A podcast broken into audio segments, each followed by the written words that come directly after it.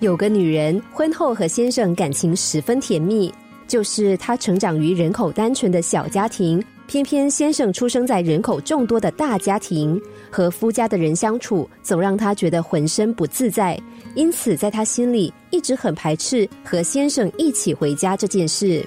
有一次年关将近，先生计划回老家住上几天。女人不好意思直接拒绝，但是光想到要回婆家住，心里就觉得很烦。刚巧他在过年前得了感冒，便推说身体不舒服，没办法回去过年。先生独自离家之后，他想东想西，又觉得不妥。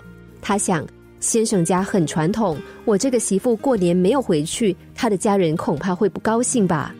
果然，先生到家之后，婆婆立刻打了通电话给他。他硬着头皮接起电话，心想一定会挨骂。没想到她的婆婆却说：“我刚才把你老公骂了一顿。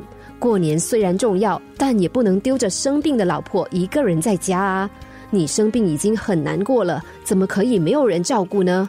你在家等一下，我叫他马上开车回去。”女人听了，连忙跟她婆婆说自己已经退烧，身体舒服多了，先生不必特别赶回家。婆婆又一直叮咛她好好照顾身体，多多休息，这才挂上电话。女人说：“她实在很感谢婆婆，也觉得很惭愧。几句体贴的话，让她解开了对婆家的心结，从此和婆家人相处融洽。”